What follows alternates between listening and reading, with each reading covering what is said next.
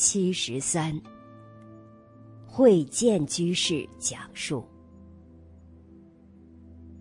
从第一次拜见老和尚到今天，已经十年过去了。莫学每次去香港，只要老和尚方便，都会去拜见老人家。前后加起来，应该也有数十次了。然而，要让墨学来写一篇文字，来继续老和尚的日常点滴和行义，却仍是件十分困难的事情。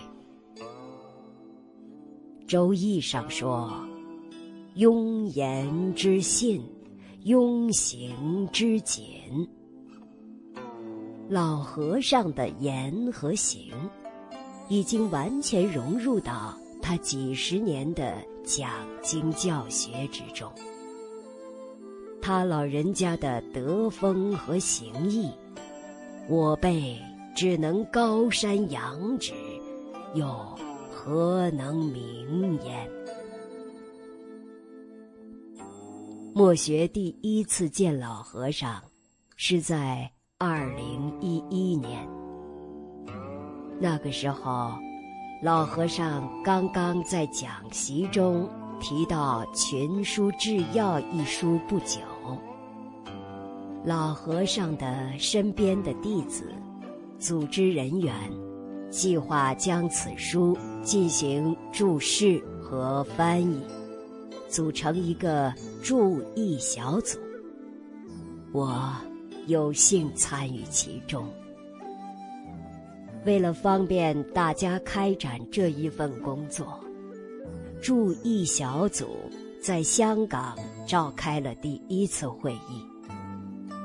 这次会议也让我得以有缘拜见心中无比尊敬的净公上人。我记得老和尚见我们是在一天晚上。当时，注意工作的会议已经结束。老和尚得知一群年轻人准备注释翻译《群书制要》，很欢喜，因此就特别安排了一个时间和大家见面。那个时候，老和尚每天讲经教学。法务繁忙，时间安排的很满，能够专门见我们这些年轻人，大家自然很开心。而且，当时有好几位都和我一样是第一次见老和尚，心中自然很激动。当时，老和尚讲经是在香港的尖沙咀，那个地方也是香港佛陀教育协会日常办公的所在。香港寸土寸金，地方非常狭窄，老和尚见客人的休息室非常小。我们一行有十几个人，大家给老人家一起给老和尚顶礼三拜。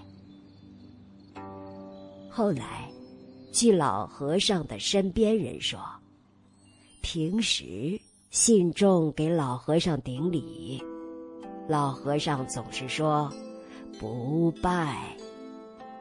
如果信众拜了下去，就说。一拜就好。我记忆非常深刻的是，那次我们给老人家顶礼三拜的时候，老人家完全没有说不拜或者一拜。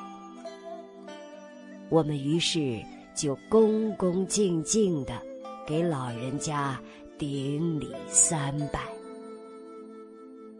这样的情况，在后来和老和尚的见面中，再也没有遇到过。给老和尚顶礼后，大家坐了下来。因为空间狭小，非常拥挤。大家因为对老和尚心存敬畏，都不好意思挤到老人家身边。最后，让我坐到了老人家的身边。接下来，老人家就给我们开示传统文化的重要性。群书治要的重要性，语重心长地说：“大家要发心，发和佛菩萨一样济世度人的心，真正把传统文化在自己身上落实。第一条就是要有诚敬心。”一个人有十分的诚敬，就有十分的受益。很久以后，我才明白，老和尚让我们顶礼三拜，其实就是培养我们的恭敬之心。老人家那天的开示，随着时间的逝去。具体的内容，我能记下的经不多。最令人深刻的，就是那第一次的顶礼三拜，却是让我怎么也忘不掉的。多年以后，跟随老和尚听经学习，我明白了一个道理。无论是佛菩萨还是老师，其实他们自身并不需要我们的恭敬，而是我们需要恭敬父母师长，这样才能开显我们自信的宝藏。我们恭敬父母师长，乃至一切人。其实就是恭敬我们自己。有了老人家的勉励，群书治要的注意工作进展还算顺利。半年多以后，初稿基本完成。因为墨学从事出版工作。最后修订定稿和出版的工作，也由我来负责。群书制药，原书五十卷，但是在流传过程中缺失了三卷，颇令人遗憾。就在我们的注意工作快要完成的时候。我们收到老人家的来函。原来，老人家时刻惦念着这件事情，在讲经之余，翻阅经典，将群书治要中缺失的《左传》上，重新自原书中辑录了出来。群书治要所缺三卷，除了《左传》缺一卷外，《汉书》部分尚缺两卷。看到老和尚的垂身示范，莫学既是感动，也是惭愧。于是就不传浅陋，自。《汉书》中辑录所缺两卷文字，转呈给老和尚。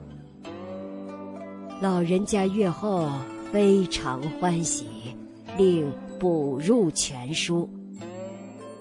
于是，缺失多年的群书治要得以补集完全，重获形式上的完整。令人感动的是，不久后，老人家还特地致函给墨学，对墨学所记录《汉书》两卷的工作给予嘉许。这封信，墨学一直小心翼翼地珍藏着。这不仅是一位大德长者对一个年轻人的勉励和鼓舞，更是一位仁者对中华文化典籍的守护的见证。后来。这部完整五十卷的群书治要，出版了一套线装珍藏本。老和尚欢喜地写下了“真实智慧”四字，以此勉励今人深入学习。不久后，《群书治要译注》正式出版。墨学亲赴香港，将书敬呈给老和尚。老人家无量欢喜，并勉励墨学要深入学习。不仅要深入学习、讲解、传播经典，更重要的是在生活中落实。正是在老人家的鼓励和教诲下，墨学后来也尝试学习和分享经典，陆陆续续做了几百小时的习讲，对经典有了更加深刻的认识，甚至于也写了几本有关群书治要的书。还被国外的出版社引进出版。虽然还未能将经典完全落实在生活中，但是确实已经从中获益不浅。从那以后，因为各种因缘，墓学拜见老人家的次数。越来越多，每去见一次老人家，总能让自己内心增添一份对佛法和圣贤教诲的信心。或许，这就是通常所说的加持吧。如今，转眼十年过去了。老和尚从八十多岁，已经到了九十四岁的高龄。然而，老人家并没有因为耄耋高龄而在弘法利生上有丝毫懈怠，依然奔走于世界各地，成立英国汉学院，尤其是在。联合国教科文组织成立净空之友社，将中华文化介绍给世界各国的大使们，与传统文化之弘扬，实在功莫大焉。老人家晚年有一大夙愿，就是希望。将群书治要之后，中国历代典籍的精华汇集成书，编撰一部《群书治要续编》。承蒙古圣先贤的护佑和老人家的加持，二零二零年，老人家九四华诞的时候。墨学特别向老人家汇报，《群书治要续编》终于编撰完成，即将出版问世。老人家得到这个消息，无量欢喜，并以九四高龄亲自为此书作序。回想十年之前，因为群书制药的因缘，和老人家结缘。无论是通过网络聆听老人家讲经说法，还是在生活中所见到的老人家点滴教化，如果让我用一个词语来归纳。就是慈悲。老人家常常说：“不忍众生苦，不忍圣教衰。”他不仅是说，更是在生活中完全做到，时时处处以慈眼视众生。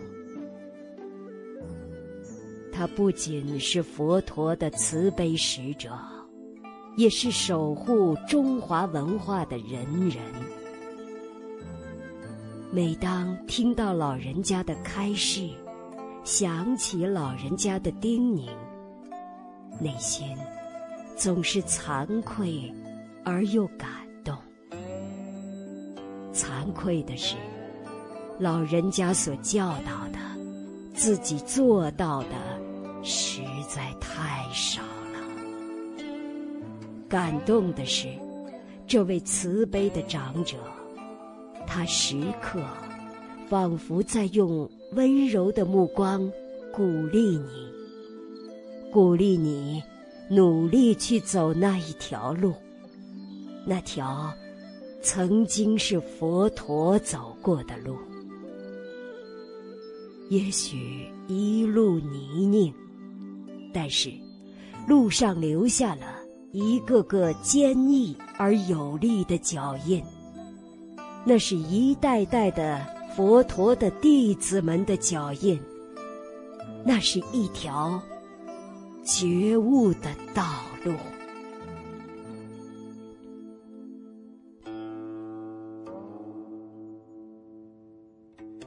老和尚的身教编辑小组。